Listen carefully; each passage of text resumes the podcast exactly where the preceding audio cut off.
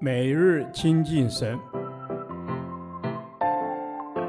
唯喜爱耶和华的律法，昼夜思想，这人便为有福。但愿今天你能够从神的话语里面亲近他，得着亮光。创世纪第四十七天，创世纪十五章七至二十一节，沉睡之中，神立约。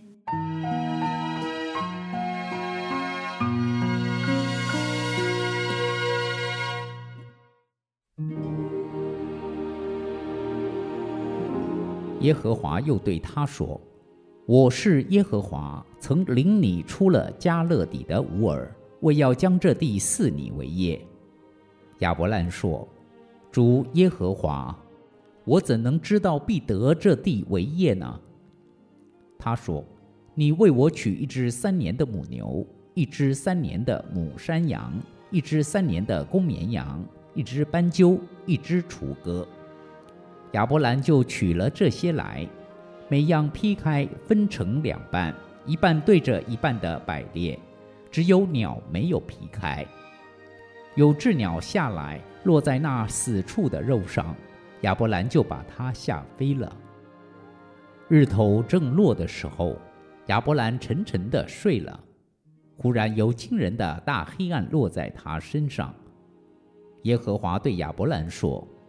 你要的确知道，你的后裔必寄居别人的地，又服侍那地的人，那地的人要苦待他们四百年，并且他们所要服侍的那国，我要惩罚。后来他们必带着许多财物从那里出来，但你要享大寿数，平平安安地归到你列祖那里，被人埋葬。到了第四代，他们必回到此地。因为亚摩利人的罪孽还没有满盈。日落天黑，不料有冒烟的炉并烧着的火把从那些肉块中经过。当那日，耶和华与亚伯兰立约说：“我已赐给你的后裔，从埃及河直到幼发拉底大河之地，就是基尼人、基尼喜人、迦摩尼人、赫人、比利洗人、利乏音人。”亚摩利人、迦南人、革迦撒人、耶布斯人之地。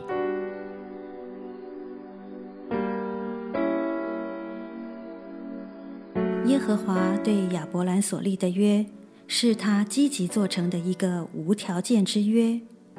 他拣选了亚伯兰，把后裔、土地、国度、君王的应许赐给他，也把对于万国万民拯救的计划。安排在这一群神所拣选的百姓中，神让亚伯兰准备了立约的牲畜，就沉沉睡去。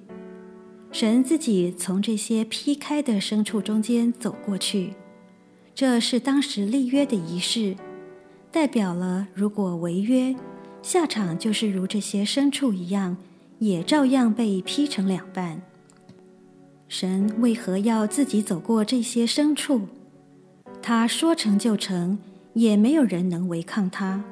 那么他为何要亲自与人立约？这是因为他太看重这个约了。从这个约中，他要把对人类的救恩赐下来。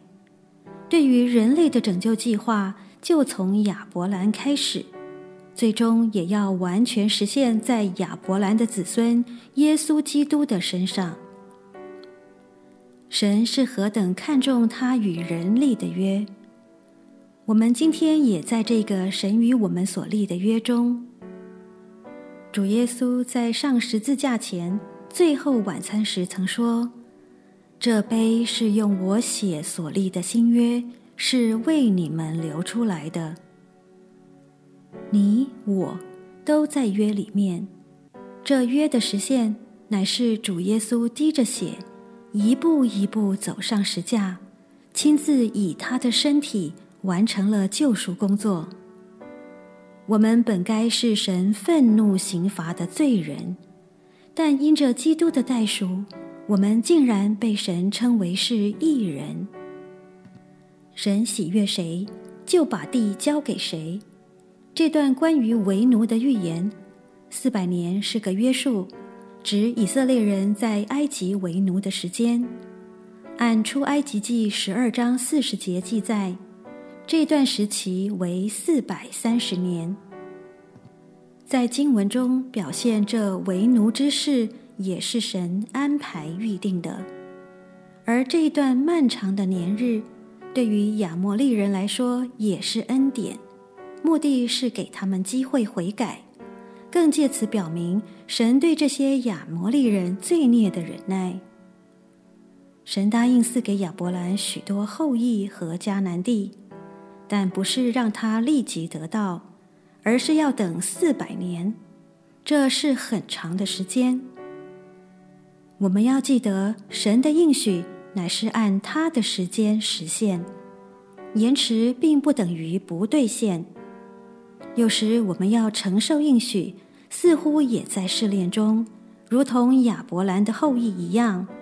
但神的恩典必然发生作用的，他必会成就应许。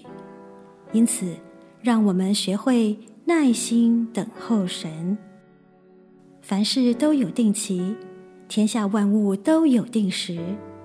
主，我虽然不全然知道你在我身上的计划，但我知道你有你的时间表，我就放心将我自己交在你的手中。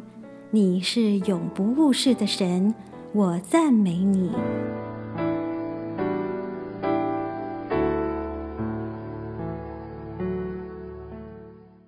导读神的话，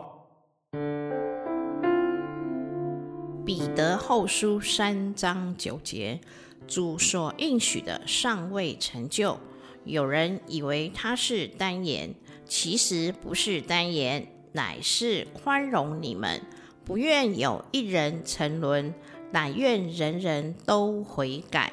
阿门。恩主，有人以为你是单言，你乃是宽容我们，你容让我们犯错，恩慈的再给我们悔改的机会。你不愿有一人沉沦，乃愿人人都悔改。是的，主，这是你的心意。我深信你的应许总不落空，也绝不突然返回。信实的主啊，你从不单言，是我们自己单言了，是我们常常被逆应着景象，不遵你的话而行。求你帮助我走在正路当中。谢谢耶稣，求你帮助我走在正路当中，依靠着主耶稣你的慈爱宽容，让我随时的警醒，随时的预备好自己，因为我在想不到的时候，主你所应许的必定成就。阿门。恩主，你所应许的必定成就，你是不误事的主。你说有就有，命立就立，主权在于你。你无条件的拣选，限定的救赎，不愿有一人沉沦，乃愿人人都悔改归向你。阿门。你说有就有，命立就立，你是不误事的神。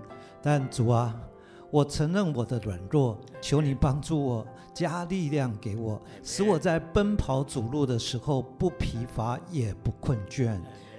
是的，亲爱主耶稣，谢谢你，你所应许的必然成就。